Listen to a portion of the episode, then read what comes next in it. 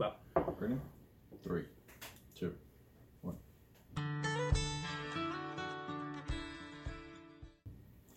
Buenos días, estamos de vuelta en el podcast médico. Mi nombre es Oscar Lobato y estoy con el doctor Helmut Hilke. El día de hoy vamos a hablar de cáncer de mama. Güey. pues bueno, eh, tal vez no todos ustedes saben, pero el mes de octubre está como definido como el mes... Se ha hecho mucho como de cáncer de mama, pero no solo es cáncer de mama, es como que el cáncer de la mujer. Entonces como que el mes de octubre se, se le denomina al, al awareness, ¿cómo se dice en español? Eh, Prevención. Es como el mes para que todo el mundo esté enterado o hacer así como que mucha información para que las personas estén enteradas de que pues obviamente estos cánceres existen y que son malos. Principalmente pues es el cáncer de mama y el cáncer cérvico-uterino. Cérvico es de cervix, uterino de útero, cáncer de cervix y de útero. ¿Ok? Eh, ese tema no lo vamos a tocar hoy, se va a tocar en un futuro. Hoy nos vamos a enfocar nada más en lo que es cáncer de mama. Bueno, Entonces, para seguir con la tradición, ¿qué es lo que entiendes tú o, o qué te dice este nombre? eh, bueno, cáncer de mama, cáncer en los senos. Ajá. Realmente no sé que son como células cancerígenas que se empiezan a, a crear y crean estos como bultitos. Ok. Ah, pero de ahí en fuera no sé por qué es tan... O sea, sé que es mortal si no se detecta a tiempo, Ok. pero no sé por qué, no sé... O sea, sé que hay bolitas Ajá. y son malas, por decirlo así, y te matan. O sea, no, no sé cómo llega el punto en el que te mata, Ok. pero te, te mueres. Ok. Entonces, está bien, como dices, el nombre de, en esta enfermedad en específico está muy directo. O sea, cáncer de mama. Algo importante, como dices, senos, como, no está mal. Eh, pero normalmente las personas no consideran que los hombres tenemos senos. Ok. ¿verdad? Entonces, hay algo ahí de que, o sea, los hombres también podemos padecer cáncer de mama. Es un porcentaje muy disminuido. De hecho, ni siquiera encontré un porcentaje así como tal. El único que encontré en internet, que no puedo decir que es válido, porque pues no conozco la fuente muy bien, decía que el 0.98% de los casos. Ok. Entonces, es como que casi nada, ¿no? Entonces, ahí les va la definición del libro, en este caso, la guía de práctica clínica de tamizaje y prevención de casos sospechosos de mama.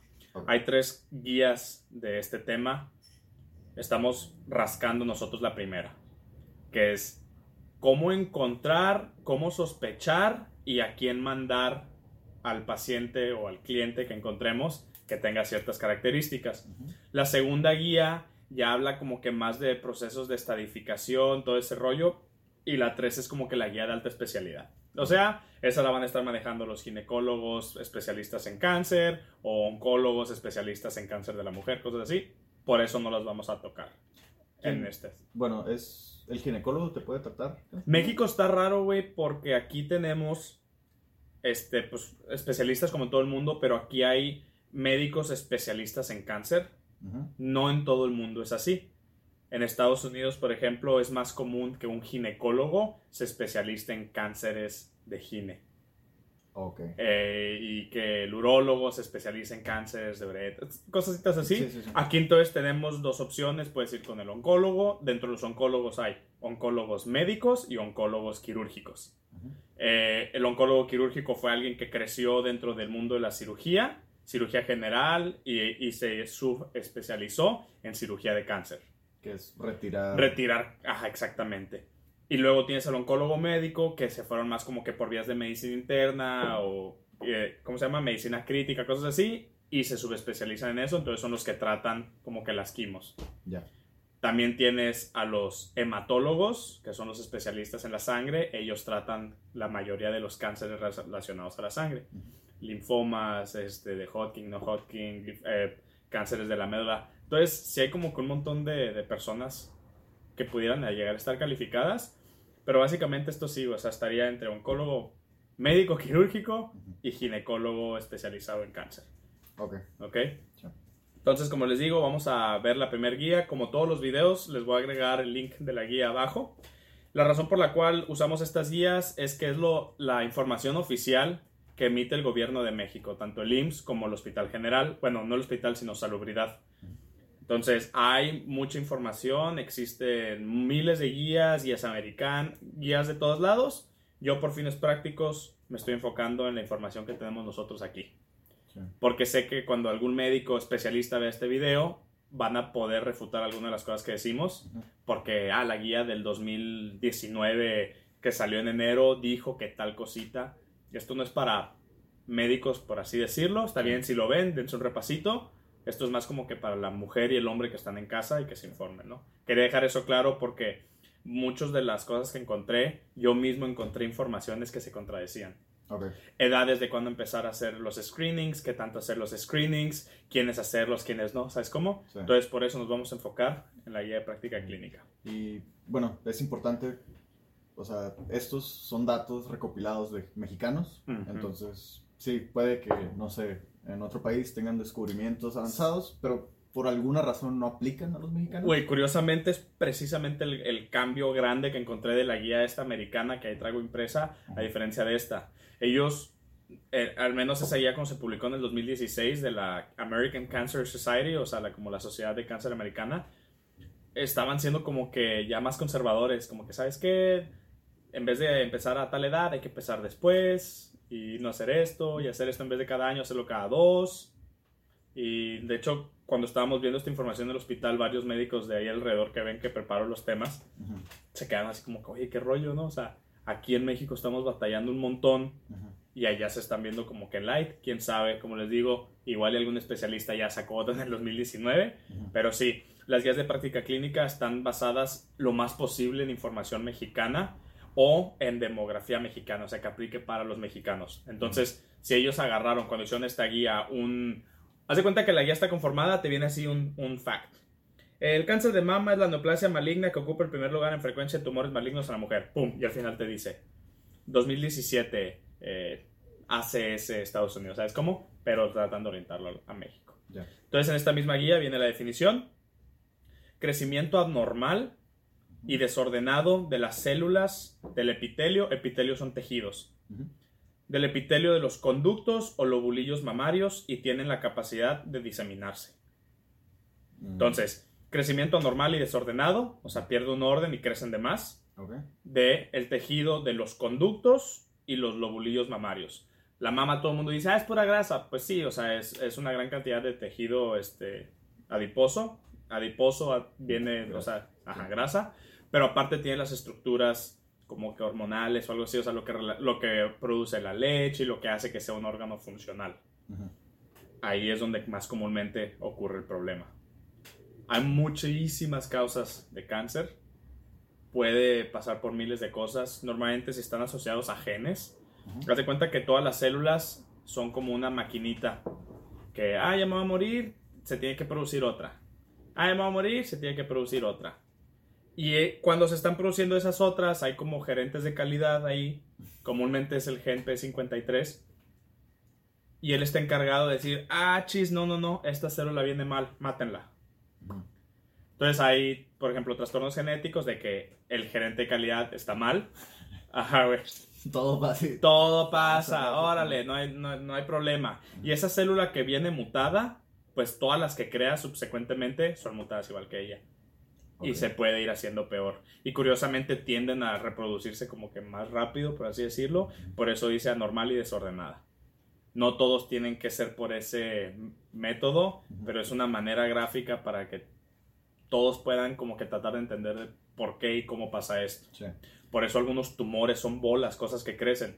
Crecen pues porque. Se siguen reproduciendo, Exactamente. habiendo células Ajá. y nada, ok, nadie lo está matando dentro de tu organismo. Exacto, entonces básicamente la quimioterapia es eso, güey. Mata células. Meten medicinas para matar células. Lo malo es que, como la quimioterapia, digo, cada vez son mejores, Ujú. pero pues no son tan específicas, entonces barren con otras células del cuerpo y por eso que la pérdida del pelo, que esto, que esto, que lo otro. Sí, bien decaída la gente. que- Ajá, pues sí, porque estás como que atacando con veneno, ¿no? Ya. Entonces aquí viene la importancia, güey. Ajá. De Bueno, lo- ajá. dijiste secreción, no me quiero adelantar, a lo mejor lo vas a cubrir, si no me equivoco. ¿Cuál secreción? ¿Dijiste? ¿Lo mencionaste? ¿O Creo que no. ¿No? Conductos o lobulillos mamarios tienen la capacidad de diseminarse. Diseminar. Ok, no, continúa. Ok. Ver. Entonces las guías, cuando las crearon, se justificaron de que, oye, ¿por qué creamos esta guía? Ah, pues por tales cosas. Entonces se, se justificaron por la prevalencia, o sea, cuántas, cuánto existe esto, cuántos casos nuevos hay, todo ese rollo. Entonces se comenta que es la neoplasia, neoplasia, neo, Nueva. de nuevo, ajá, generaciones nuevas, malignas, que ocupan el primer lugar de frecuencia en tumores malignos de la mujer. Entonces, así ya en INEGI, número uno, el cáncer de mama es el tumor maligno más frecuente. Punto. Palabra importante, tumor. El tumor es un como acúmulo de células o de algo, es una bola, güey. No todos los tumores son malos. O sea, por ejemplo, si tú ahorita llegas, oye, doc, tengo aquí una bolita, y tú puedes decir, ah, es un tumorcito, puta, güey. Sí. Ah, no tiene que ser, güey. Como que, ah, es un tumorcito, ay, güey. Puede ser un quiste, puede ser ahí un. ¿Cómo se llaman? Se llaman, este. Se hacen como unas bolitas de grasa, güey. Sí. Literal. Sea, es grasa así como encapsulada y se hace una bolita. Entonces, por eso aquí son bien claros: tumores malignos. Bueno, de repente, paréntesis total. Ajá. No sé si te ha pasado que tienes como una bolita así de en cualquier parte y te Mm. la aprietas y sale así un chingo como de, de grasita. Sí, pues, como ajá. Son como. ¿Eso es un, ¿Puedo llamarle eso un tumor? Ah, pues es una tumoración. Ok. O sea, es algo que está debajo de la piel que está formando como un bulto, güey. cualquier cosa debajo de la piel es... Por así decirlo, puede ser una tumoración, güey. Te pegas y te crece así una bola en el músculo, ah, pues podrían decir, ah, es una tumoración. Oye, si el médico con el que estás yendo está más capacitado en ese tipo de, de, ¿Lesiones? de lesiones, él te puede decir tal vez el nombre todavía más perfecto. Ujú. Ah, no, es que eso es una inflamación del, del tendón tal, es una tendinitis. Ah, ok.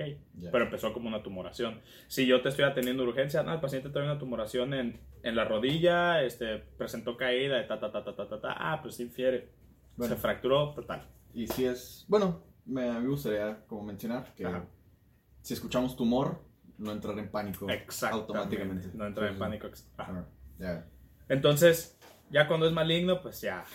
Ya, Entra en pánico. pánico. No, pues más que nada sabe, se sabe que tiene cierta predisposición por diseminarse o que se- son vasculares, tienen acceso al torrente, bla, bla, bla. Diseminarse es... Que viaja, güey. Spill No, viaja. en, el- en la sangre. tal Por ejemplo, por eso existen las metástasis. El meta es más allá de. Entonces, tienes cáncer de mama y de repente, ah, ¿por qué falleció? Ah, es que tuvo cáncer en el cerebro, o cáncer en los huesos, o cáncer en el pulmón. O sea, esas celulitas se diseminaron. Se fueron, se implantaron y allá crecen. empezaron a crecer en otro lado. Ajá. Esa es la metástasis. La mayoría de los cánceres son metastásicos y se tiene una asociación directa de que, ah, ¿sabes qué? Los sitios más frecuentes de metástasis de tal es pum pum. Ya. Entonces a veces cuando tienen pum pum, dicen, ah, chis, ¿no será que tiene un cáncer primario en tal lugar? Y a veces, ah, que sí. Ah, no, pues ah, bueno, tiene un cáncer aislado de, de pulmón, de cerebro, de esto. güey. Entonces, la metástasis por eso dicen que es de mal pronóstico, porque es como que, oye, ya lo tuviste suficiente tiempo para que creciera, viajara y se implantara en otros órganos. Ya. Entonces aquí te va donde se empieza a poner feo. Aquí es los números, güey. Como dijiste tú hace rato, o sea, tú asumes que es malo porque se detecta tarde, ¿no? Ujú. Ok. Ah, se registran cada año 1.670.000 casos nuevos. En México. Pues la neta, güey, la bibliografía no, no dice, güey, si en México mundial, güey, pues la guía mexicana. Ok. Sorry, voy a checar eso y si tiene una denominación se lo agrego en los comentarios. Y se presentan, güey, 521.907 muertes, güey. El 45% se muere. Sí, güey. Ya. ¿Sabes qué? Esto es mundial. Llegando a presentarse hasta 500.000 ta, ta, ta, muertes en un año, con el 70% de los casos en personas viviendo en países en vías de desarrollo. Ya. Entonces, al hacer ese comentario, está hablando Sí, de, algo mundial. Entonces, es lo feo, güey.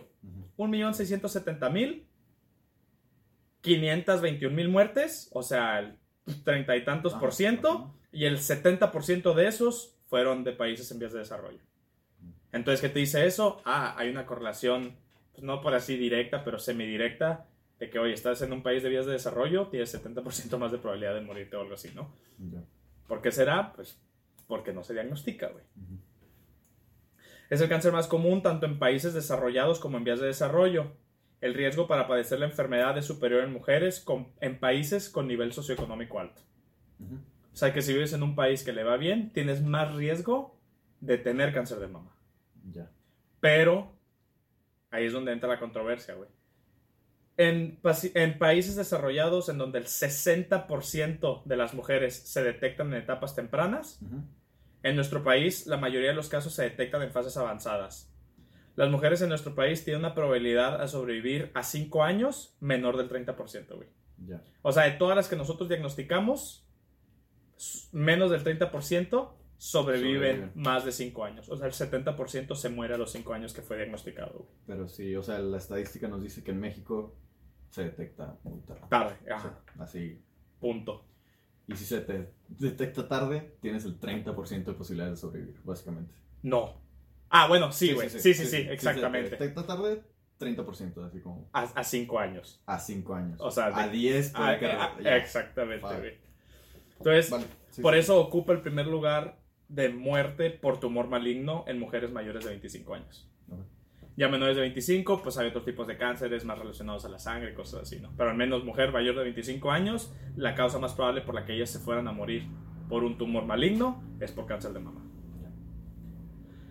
Ah, curiosamente, cuando analizaban todas estas muertes, güey, eh, se concentran más las muertes en Ciudad de México, Estado de México y en Jalisco. Pues, las ciudades más densas del país.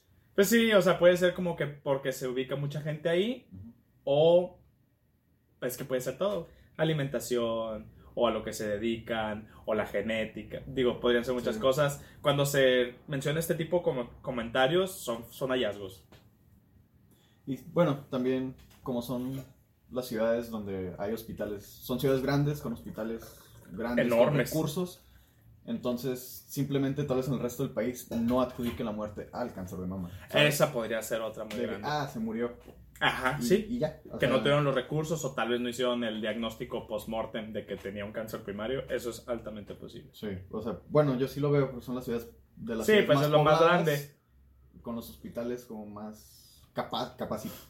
Bueno, no quiero decir que no estén capacitados los No, hospitales, eh, pero- son los hospitales que tienen más recursos. Exacto. Entonces, sí, como que, ah, se murió de esto. esto, Oye, esto, esto. y aún así, qué triste, ¿no? Tienen los, tienen Sí. los hospitales más capaces y aún así no se hace el diagnóstico oportuno y no se salva a esta persona. Salvar a los pacientes. Triste. Ese podría ser otro factor, güey. Son ciudades tan grandes que tal vez no tienen acceso a sus médicos familiares tan comúnmente y Ujú. tal vez no se les hacen los estudios o las pruebas o las maniobras o no hay suficiente tiempo de contacto para hablarle a esta persona. Porque igual en un pueblo pequeño, en una ciudad pequeña, igual el médico alcanza a hacer su labor de información un poco más fácil. Ya. Es que hay muchos factores que obviamente no los agregan porque está muy difícil Sí, científicamente asociarlo. güey. Entonces, como promoción de salud, hay así como que unos datos específicos como de, de prevención. Por ejemplo, las mujeres que realizan de 3 a 4 horas de ejercicio moderado a vigoroso, o sea, lo que hablábamos, como 150 300 minutos, este, a la semana tienen de 30 a 40% menor riesgo de desarrollar cáncer de mama que las mujeres que no hacen ejercicio. Entonces, factor de prevención, Prevención, ejercicio. Estudios muestran que consumos moderados y altos de alcohol se asocian a mayor riesgo de cáncer de mama. Se puede aumentar hasta un 7% más por cada 10 gramos de alcohol que consuman al día.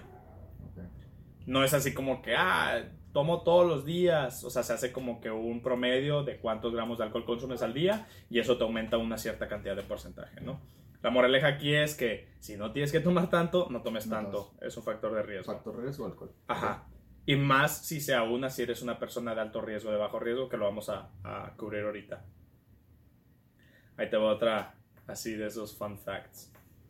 Existe una re- reducción del 38% de riesgo en mujeres que reportan 5 o más hijos nacidos vivos.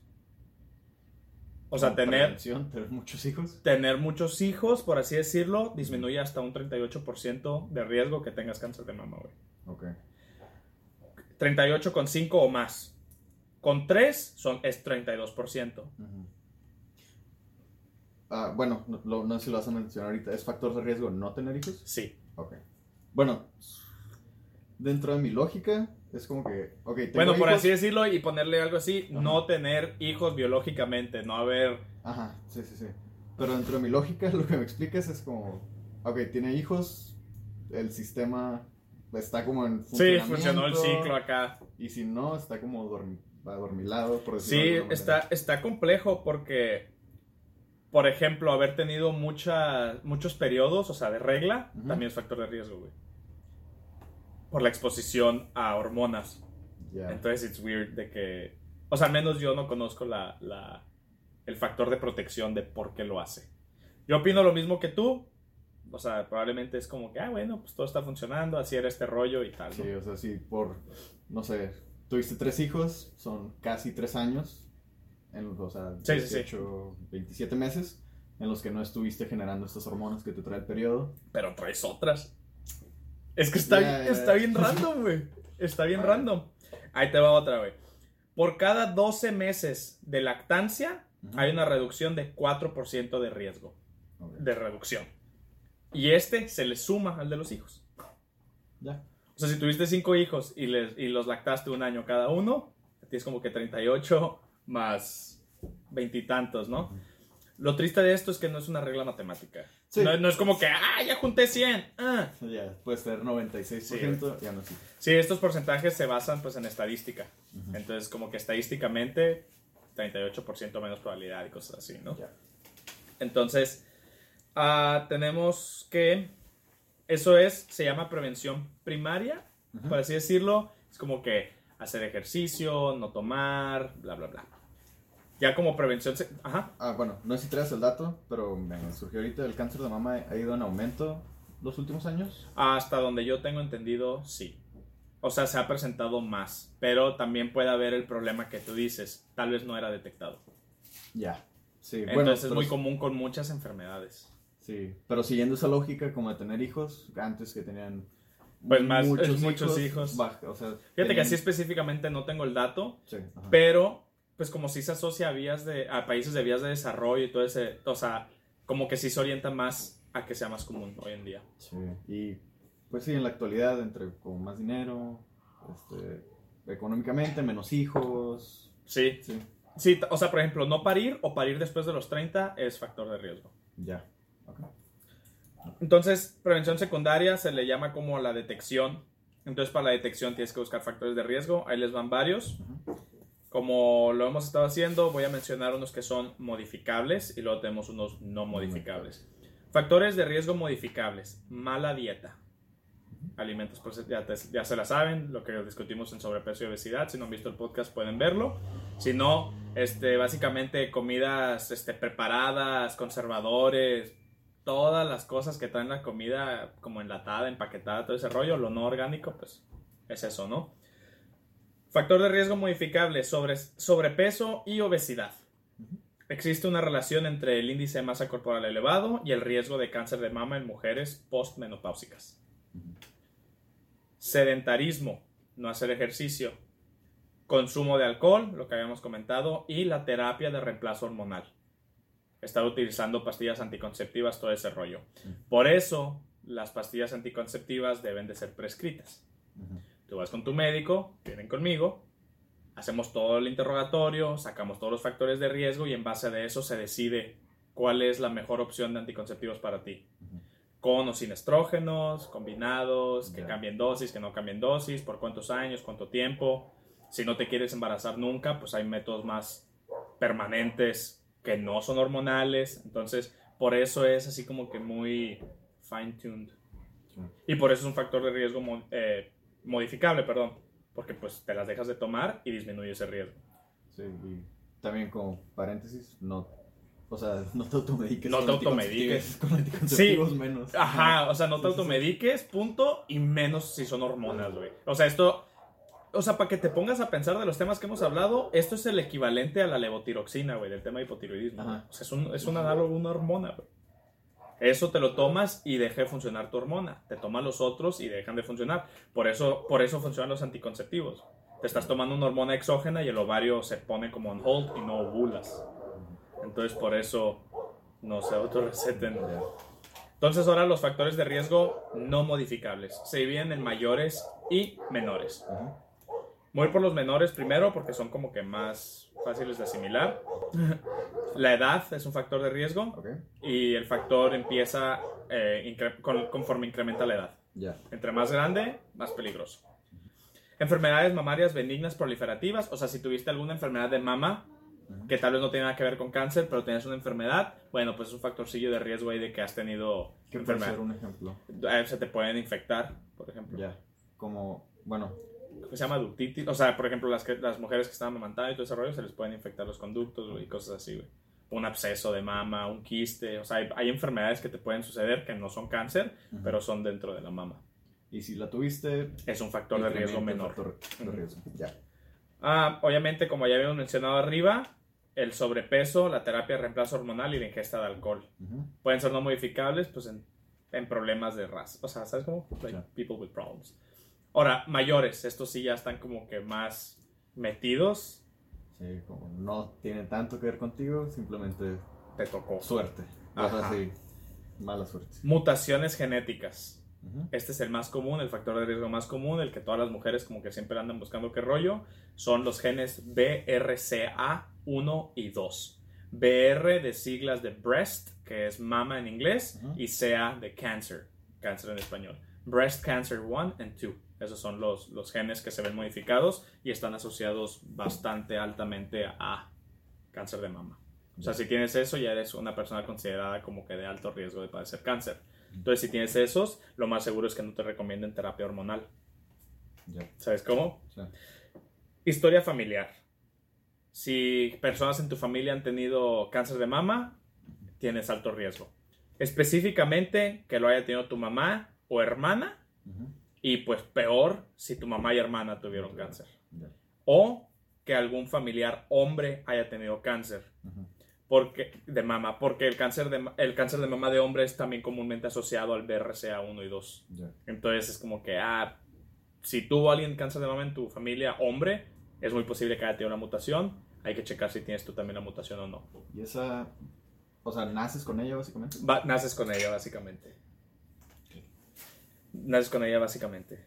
Entonces, Ok. pues está, está feo. Al, al- al menos las personas que están aquí en Tijuana eh, y en Rosarito, si gustan ir, este, o si gustan venir conmigo a consulta en algún momento, les digo a todos los clientes, pacientes o nuestros oyentes que son de aquí de Tijuana Rosarito, les conseguí la información.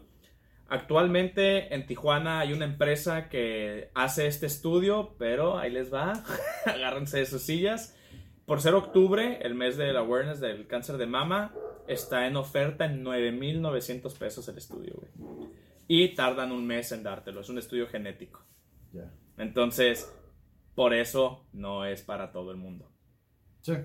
Y en algún momento personas me han preguntado, oye, pero pues es que si se pueden salvar tanta gente, ¿por qué no se lo hacen a todo el mundo? Pues nada más ponte a pensar.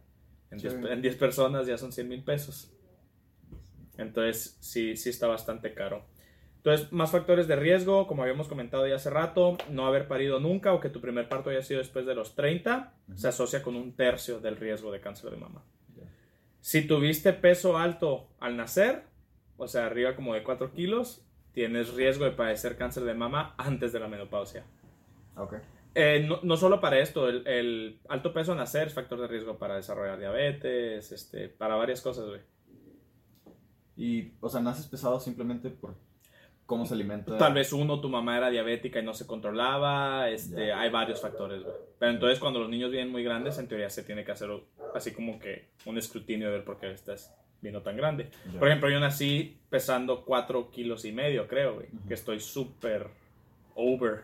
Sí, pesado. Pero mi papá está enorme, güey.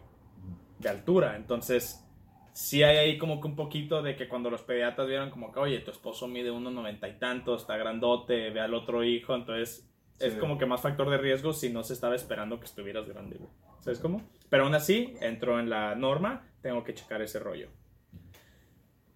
Am, la... Déjenme apagar el internet aquí. Ok, ya. Lo que les comentaba, si tu regla fue muy joven, o sea, como que 9 años o menos, y o tu menopausia empezó muy tarde, eso aumenta hasta el 30% de riesgo para padecer cáncer de mama. Ya. Y se comenta que estas personas se deben de tamizar temprano. O sea, se- a ellas, ahorita lo vamos a ver, son de las que, ¿sabes qué? Empieza a hacerle los estudios antes. Sí. Entran así como que de semi alto riesgo. Hay, hay moderate risk o así como que el average risk, que es como que todas las mujeres. Y luego tienes así como que los gray zone, de que eh, tiene unos factores, otros no. Y luego tienes high risk. Ya. Ya sí, tiene todos. Ajá, tiene todos o dos, tres mayores. Es como que ah, hay que estarla checando cercanamente, ¿no? La diabetes también es un factor de riesgo por cáncer de mama. Entonces, como les dijimos en el primer episodio, un montón de enfermedades están asociadas a muchas otras enfermedades. Entonces, como decíamos, el uso de terapia de hormonas en mujeres que tengan riesgo de cáncer de mama se debe restringir al tratamiento a corta duración, dosis más bajas y si la paciente es que es candidata a terapia hormonal, solo debe recibir estrógenos, sin progestágenos. Cuando te dan la terapia hormonal, hay combinadas, estrógenos y progestágenos o hay solas, estrógenos. Se ha visto una menor asociación a la terapia que nada más maneja estrógenos eh, para desarrollar cáncer de mama que la doble. Rápido, la terapia hormonal, ¿para qué la utilizan? Pues como método anticonceptivo, como tratamiento de ovario poliquístico, tratamiento de, de sangrados extremos, de la menstruación. Hay varias indicaciones médicas realmente, así como que mujeres que tienen muchos problemas, eh, Mittelschmerz, que es así como un dolor bien extremo que les da a las mujeres cuando ovulan. Y literal es una palabra alemana. Mittel es medio, Schmerz es dolor. Es como que dolor, dolor de medio del mes. Porque les da cuando están así como en su pico ovulatorio. ¿Ok? Entonces, en cuanto a tamizaje, tamizaje se le refiere a una palabra como de cómo encontrar los casos o cómo, cómo los vas a, no tanto como diagnosticar, pero tener en cuenta que existen. Es como que, ah, vamos a hacer tamizaje de diabetes mellitus. Ah, pues le vamos a sacar la glucosa a todo el mundo. Y ahí van saliendo los que son, ¿no? Entonces, la mastografía o mamografía, mamograma, el estudio de, de las mamas, sigue siendo la base del tamizaje de cáncer de mama. Se ha demostrado que disminuye la tasa de mortalidad por cáncer de mama. ¿Por qué? Porque pues, si lo encuentras antes, puedes tratarlo oportunamente sin que esté tan avanzado. Por eso está ligado a que reduce, ¿no? Sigue siendo el procedimiento estándar para el diagnóstico precoz en mujeres con implantes cosméticos. Chavas, si tienen implantes, no están exentas. No es como que te quitan todo. ¿Sabes cómo? Puede disminuir el riesgo, pero aún así no estás como que libre. Y también se tienen que estar revisando. ¿Quieres café? Mm, no, ok. Ok. esto es algo que yo creo que voy a esperar para cuando vengan las preguntas un poco, pero nada más lo voy a mencionar rapidín. La mastografía puede dar falsos positivos. Ok. O sea, falsamente puede decir que tienes, algo. ¿Ok? Entonces, el resultado puede ser normal, pero, o sea, y también falsos, o sea, te puede dar, perdón, falsos negativos y falsos, positivos, güey. O sea, que la mastografía te dijo que no tienes, no significa que no tienes. Y si te dijo que sí tienes, no significa que tengas. ¿Me entiendes? ¿Por qué? Porque puede ser una bolita. Oye, la bolita se ve fea. Total, un radiólogo muy, con, muy experimentado podría saber cómo diferenciar. Pero si te sale algo, no se queda ahí. O sea, es una biopsia, o sea, se siguen haciendo otros rollos para estar 100% seguros, güey. Ah, la mastografía tal cual, ¿qué es? O sea, ¿cómo es? Yo voy, llego, Ajá. quiero una mastografía. Ajá en el mundo privado. Sí, exacto. Ajá. Sí, llego, Es una máquina como de rayos X donde las mujeres como que se sientan, ponen las mamas en, como por una mesa y baja como otra tapa y así como que las comprime y se toma como una como una placa, güey. Ya. Entonces el estudio te lo que ellos te entregan es básicamente como una radiografía de las mamas donde se alcanzan a ver como que los nódulos y si hay cositas. Ya, entonces digamos, me hago la mastografía, me dan mi placa. Te dan un reporte. Y alguien no experimentado o alguien no doctor la ve y tienes, ah, tienes un tumor. Sí, tienes una bolita. Ajá. Pero no significa que sea cáncer de mama. Exactamente. cosas. Los resultados los, los estadifican en una escala que se llama BRATS. Y hay del 1 al 5. Si el radiólogo vio un 5, tienes algo malo, ve al especialista, hay que hacer algo. Si tienes un 4, ve al especialista, tienen que checarte. 3 para abajo, hay que ver qué onda. Alrededor de un 25 o un 30% de los cánceres de mama no serán detectados por mastografía en mujeres de 40 a 49 años. Eso es un falso negativo. O sea, yo fui, me la hicieron y según no tengo. Y sí tenía. Entonces, por eso hay que estarlo haciendo cada año. Porque tal vez en ese momento no te agarraron. Pero en el siguiente año sí te agarraron. Y todavía es como que una ¿Sí me entiendes? O sea, no pasaron 3, 5 años. Ajá, o sea, no, no, tal vez no creció tanto. Porque si estás hablando de que es un cáncer a, los 40-49, no son tan agresivos. Normalmente, entre más joven eres, son cánceres más agresivos, porque significa que se manifestaron bien rápido. ¿Ok? La Sociedad de Cáncer Americana sugiere. Ah, ok, aquí empezamos. Yo creo que vamos a esperar eso. Pero ahí te va. En caso de que una persona tenga el, BRS, el BRCA positivo, se pueden empezar desde los 25 años, güey. Tratamiento. En las mastografías, el screening. Entonces, por eso este rollo se pueden responder muchas preguntas con depende. Oye, soy una mujer, ta, ta, ta, ta, ta, ¿debería hacer esto? Depende. depende. Por eso hay tantos, hay tantos dependes, hay tantos what ifs, por eso es muy importante la consulta. Se te preguntan cosas de tu familia, de qué fallecieron tus abuelos, tus tías, hermanas, primos, y de ahí uno, ¿sabes qué? Se me hace raro esto, y te pueden estratificar. Oye, se murieron muchas de tus tías, no sabes por qué. Y se murió un tío y pensabas que era de cáncer y ta, ta, ta, y jóvenes. ¿Sabes qué? Ándale, hay que hacer un BRCA, ¿no? Cosas así. Entonces, la guía dice que se pueden empezar a hacer las mamografías desde los 40. Se recomienda que se hagan una vez al año.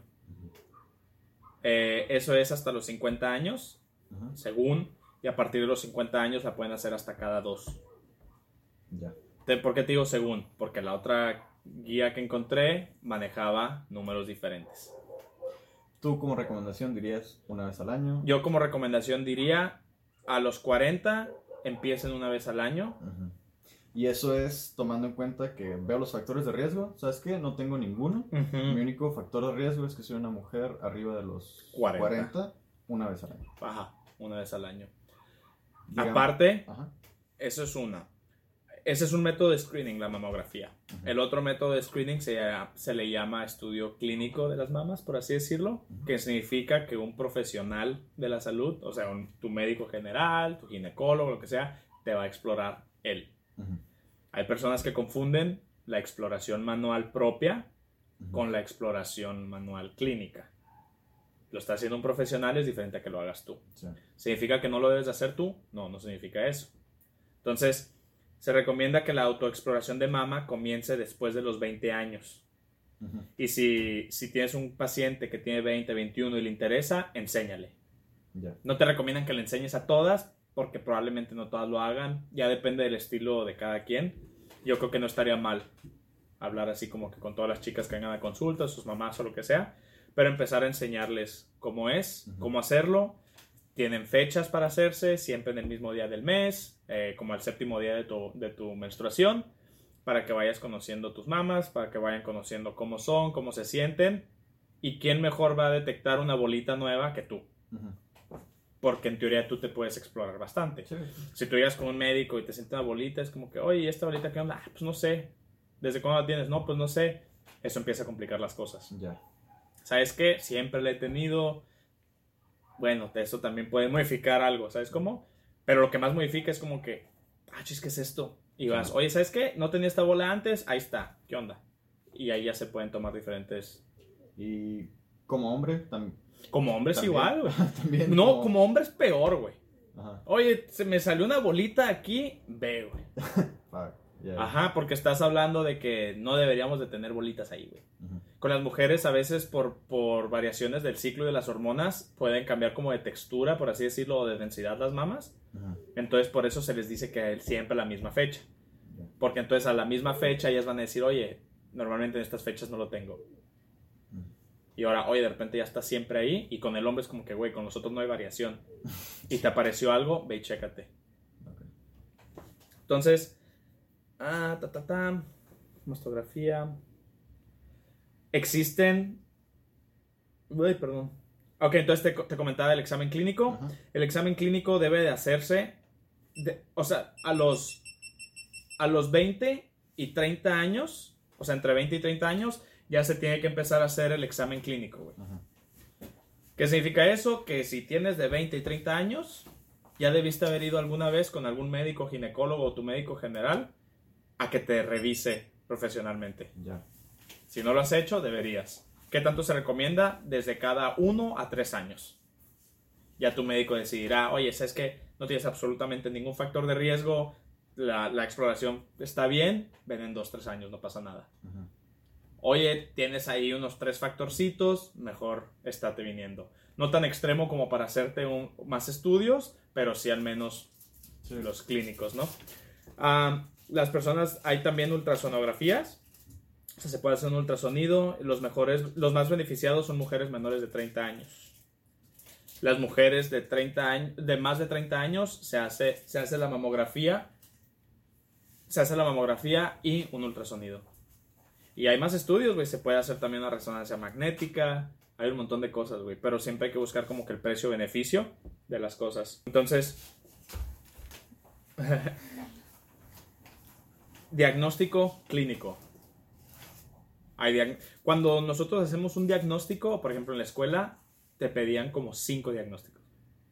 Diagnóstico clínico, diagnóstico etiológico, diagnóstico tal, diagnóstico tal, todos son diferentes, güey. ¿Qué significa el clínico? Que por clínica, lo que puedes ver, tocar, sentir, lo que te dice la persona, lo que tú intuyes, eso es un diagnóstico clínico. Eso no es un diagnóstico confirmado. Un diagnóstico confirmado es, oye, clínicamente pienso que es esto, laboratorialmente parece que es esto, con imagenología y biopsia, diagnóstico confirmado de tal cosa. Entonces, por ejemplo, el diagnóstico clínico puede ser un tumor palpable, de consistencia dura, que no duele, que no se mueve, o sea, está como pegado ahí, y que los bordes no son regulares. O sea, se siente así como que rarón, como que como picos o cositas así. Algo regular sería como si te metes aquí un frijol y lo sientes. Dices, bueno, es de consistencia dura, pues evidentemente se mueve, no me duele y bordes regulares. Entonces este es duro, no duele, se mueve poco y está irregular. O un ganglio de mayor consistencia, ese normalmente va a ser duro, no duele y, y o sea, se está como que creciendo, puede estar creciendo. También otro diagnóstico clínico es que tengan edema. Edema es como inflamación. Le, le llaman piel de naranja. A ver si, si podemos editar así ahorita que dije esto, una fotito para que vean lo que es. Si se les presentan úlceras en la piel, úlceras básicamente es como si se te empieza a hacer como un hoyo en la piel y se ve así como que un borde rojito y el medio está así como, como mucosa, como paladar. ¿Se te hace? Sí, sí, sí, sí. Se les empieza a hacer por ejemplo, esas son de esas personas que ya llegaron a consulta muy tarde. A veces. Como que, oye, ya traes una ulcerota este vuelo. Es como que hubieras venido cuando estaba chiquita o si te detectaste otra cosa hubieras venido antes, ¿no? Entonces, o sea, es, siento una bolita. Ajá. No hago nada. Siento la bolita, creció. Más dura, no hago nada. Siento la bolita. No, sí, güey. No, o sea, yo. Ah, yo como perdón, paciente. Perdón, sí. Como mal. Como, ajá, como mal paciente, o no sé cómo decirlo. O sea, yo. Como persona no responsable. Exacto. O sea, yo tengo una bolita, no es nada. no duele. Ajá, un año, no sé. Ah, mira, como que está más grande. Ajá, esta bolita está más grande. Un año después ya se me empieza a hacer la úlcera. Podría ser. O, sea, esa es un poco la progresión normal, por así ah, decirlo. no, eh, pueden ser este, diferentes. O sea, por ejemplo, imagínate que esa bolita esté cerca de la piel. Digamos que podría formar una úlcera o nunca formar una úlcera. O se te ah, forma una úlcera nada más porque sí no significa que es cáncer de mama, pero podría serlo. Entonces, eso es lo complicado de este tema, güey. Entonces, por eso, así como que la información que se tira es como que tienes algún problema, ve. Porque ya esa persona verá que tienes, qué rollo, estudios, ta, ta, ta, no tienes nada, tienes algo, tienes algo muy difícil, te mando. Entonces, así es donde ya el, el, médico pues, se encarga de, de estadificarte. Es algo que se da también mucho hoy en día. Hay tanta información de especialistas que la gente se autorrefiere Ah, traigo como un problema aquí, o ah, traigo mucha tos, ah, voy a ir con un neumólogo. Y vas, el neumólogo te cobra ahí sus mil, mil doscientos pesos por consulta y te dice, no, tu problema es de corazón. Tienes que ir con un cardiólogo. Y ahora tienes que ir con el cardiólogo y el cardiólogo te atiende. Si hubiera sido con tu médico general, que nada más te cobró 300, 400 pesos, él hubiera identificado, ¿sabes qué? Tienes un problema cardiológico, ve. ¿Sabes qué? Tienes un problema cardiológico simple, te lo vamos a empezar a tratar aquí oye, ¿sabes qué? El tratamiento que cura el 90% de las personas no te curó, necesitas ir a un cardiólogo. Esto es lo mismo. Si tú solita vas a algún lugar, igual y nada que ver, igual es un ginecólogo que no trata nada de cáncer, igual es un ginecólogo que trata más como que estética, cirugía estética de vagina o... Entonces, por eso a veces es bueno tener tu, como que tu médico de cabecera que te refieran. Pero como dices, tienes una bolita que no tenías antes, ve. Se te olvidó, pasó un año, si la sigues teniendo, ve. Tienes la úlcera, ve. O sea, son cosas que... No, no debes posponer. No, son cosas que no se deben de posponer. Y menos, volviendo lo mismo, 1.600.000 casos nuevos, 500.000 muertes. O sea, está en chino úlceras o descamaciones del pezón, o sea, también lesiones así ventes en el pezón que no te puedas explicar también. Sí. O sea, no sé si te caíste la bici y te raspaste o algo, es como que bueno, o sea, pues tengo una lesión normal de la piel, ¿no? Que tengan secreción que sea como transparente o con sangre. O sea, si estás teniendo secreción por el pezón en cualquier momento, that's weird. Ve al médico. es que pasa eh, pasa y puede haber otros problemas que te hacen secretar leche o cosas así, que pues también necesitan tratamiento, güey. Un este, ¿cómo se llama? El, prolactinoma, un tumor que, que secreta prolactina y la prolactina es la hormona que hace la leche. Entonces, si tienes un tumor de esos, te hace sacar leche, necesitas tratamiento. Entonces, si tu pezón está secretando algo que no debería, ¿por qué me refiero que no debería? Estás embarazada, estás secretando leche, pues... ¿Los hombres llegan a secretar también? Sí. Okay. Sí, también puedes. O sea, este también va para hombres. Si tienes un pezón que secreta algo, ve. Y como diagnóstico clínico también lo que te decía, que te hayan hecho un mamograma y que tenga un BRATS 5. Es como que, dude, hay ahí un problema. Ok, okay entonces les comentaba que vamos a tratar de o sea, no, no vamos a tratar. El calendario va a estar en la página. Si les gusta el canal y ya nos están siguiendo, háganos el favor, pongan preguntas. Digo, si tienen dudas de los temas, nos encantaría poder contestarles porque al final de cuentas este canal es para ustedes, para informarlos y qué más me gustaría que si tienes una duda directa te la pueda contestar. También lo que les había dicho, si tienen algún tema, échenlo. Estamos ahorita empezando el canal, no tenemos así que digas, uy, planeados mil temas. Entonces, pues háganoslo saber. Si ya llegaron hasta esta parte, el siguiente tema es de vacunas. Eh, invitamos a un pediatra que tiene muchos años y prestigio aquí en Tijuana. Entonces él ya está preparando el tema y ahorita sería una buena, un buen momento para que nos manden sus preguntas, ¿no? Entonces las preguntas que tenemos hasta ahorita las va, las va a hacer Oscar. Sí. Uh, una vez más, gracias por sus preguntas. La primera es de Melissa, de Austin, Texas. Y dice, ¿qué tan probable es que tenga cáncer de mama si generaciones previas no tuvieron. Ok. A ponerle un porcentaje es casi posible, por así decirlo. Entonces, lo que yo te respondería a ti, este, número uno, si quieres, vente a consulta.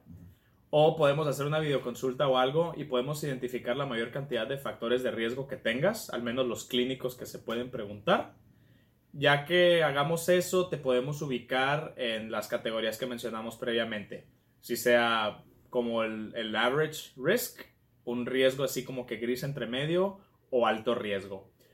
De entrada, lo que dices es importante a favor tuyo. Si ningún familiar tuyo lo ha padecido, al menos probablemente no tengas factores genéticos que son los más importantes. Entonces diría que tu riesgo pues es como mediano bajo o igual que todo el mundo falta hacer un interrogatorio completo, ¿no? Pero pues eso sería lo que yo te podría responder a ti.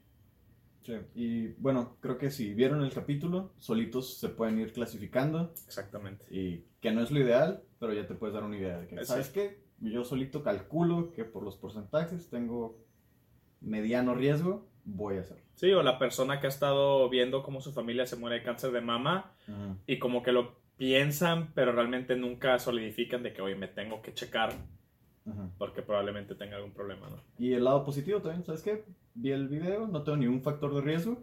Ajá. Este, creo que todavía no tengo 40 años. Ándale. que estoy bien. Puedo empezar con el, con el manual y con el clínico.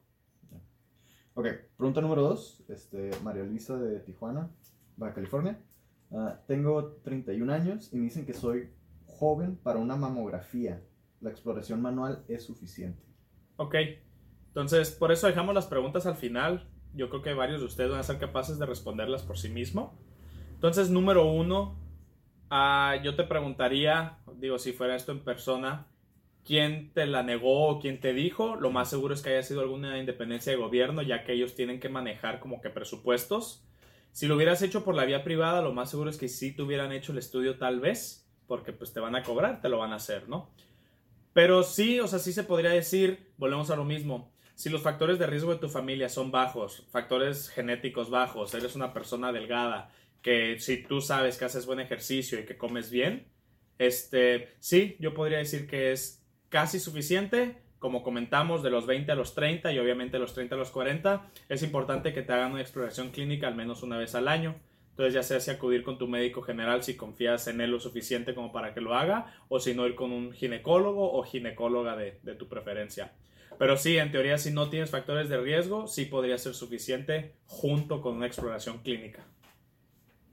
Great. Eh, punto número 3, este, Luz de Playas de Tijuana. Uh, ¿Podrían elaborar acerca del mito que solo las mujeres mayores pueden padecerlo? Ok, entonces uh, se estima que el porcentaje de cáncer de mama de mujeres menores a 40 años es alrededor del 5%.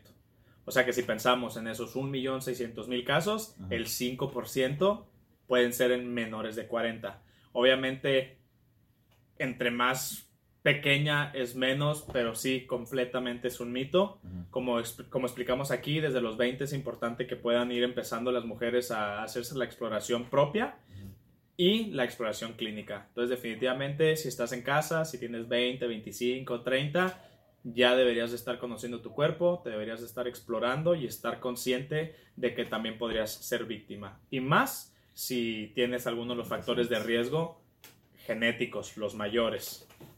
Entonces sí, definitivamente es un mito, no se sientan inmortales.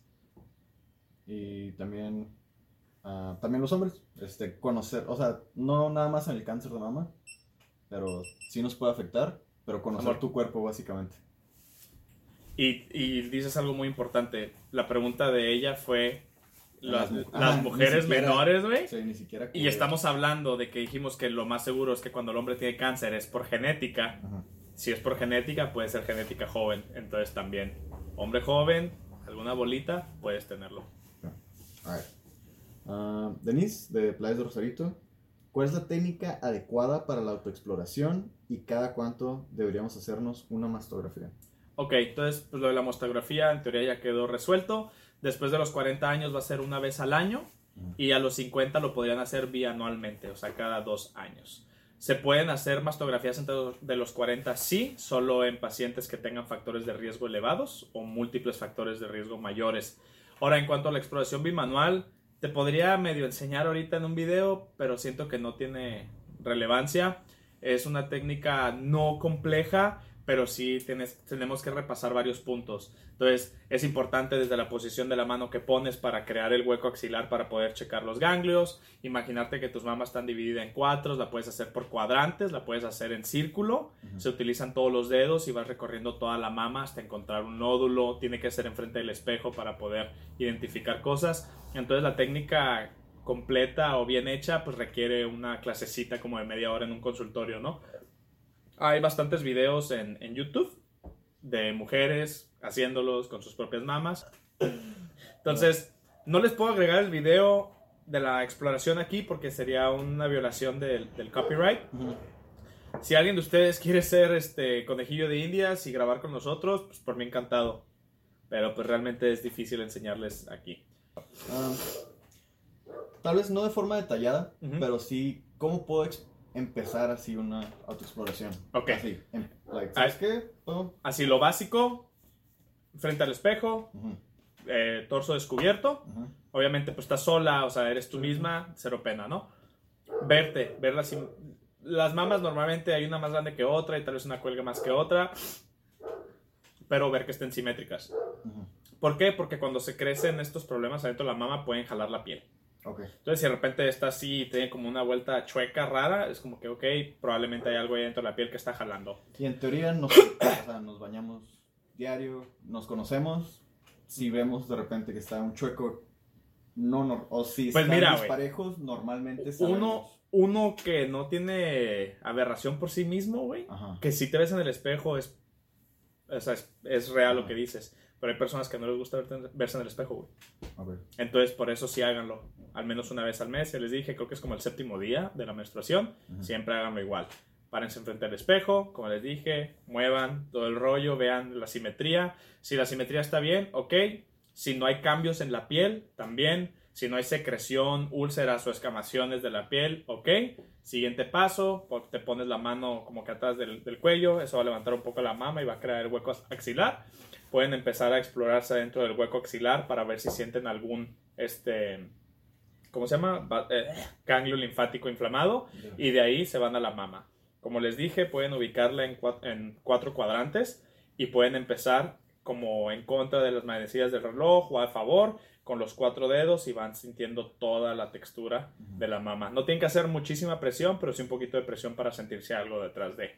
Si ubicas un nódulo o algo, pues obviamente lo que les expliqué, checa a ver si está duro, si te duele, si se mueve o si no se mueve y qué tipo de bordes tiene. Y eso a ti te va a orientar si vas a ir por ayuda o no. Si es algo que ya has tenido mucho tiempo, pues como quiera vea que te chequen. O sea, no porque lo hayas tenido todo el tiempo y nunca ha crecido y nunca se ha movido significa que es bueno. Pero eso es básicamente, eso es lo que puedes hacer. Hay otras personas que lo hacen por puros cuadrantes. Primero checo el superior externo, inferior externo, inferior interno, inferior eh, superior interno. Pero sí, como básico nada más. Ajá, como básico. Verse.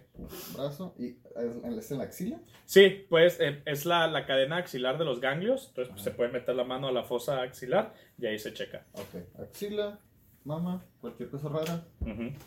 Y pues sí, si tienes médico familiar de confianza o ginecólogo de confianza. Sí.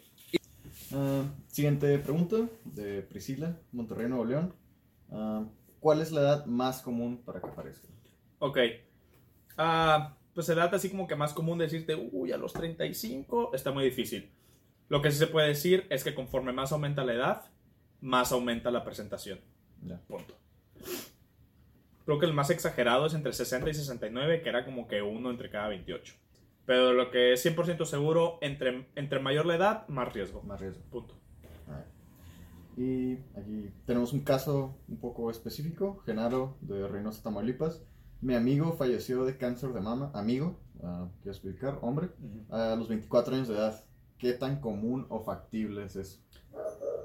Entonces, pues lo que les... No muy común. No muy común. No muy factible. es lo que les comento, no es muy común, no muy factible, pero estoy casi seguro que se pudo haber prevenido si él hubiera tenido un poquito más de información.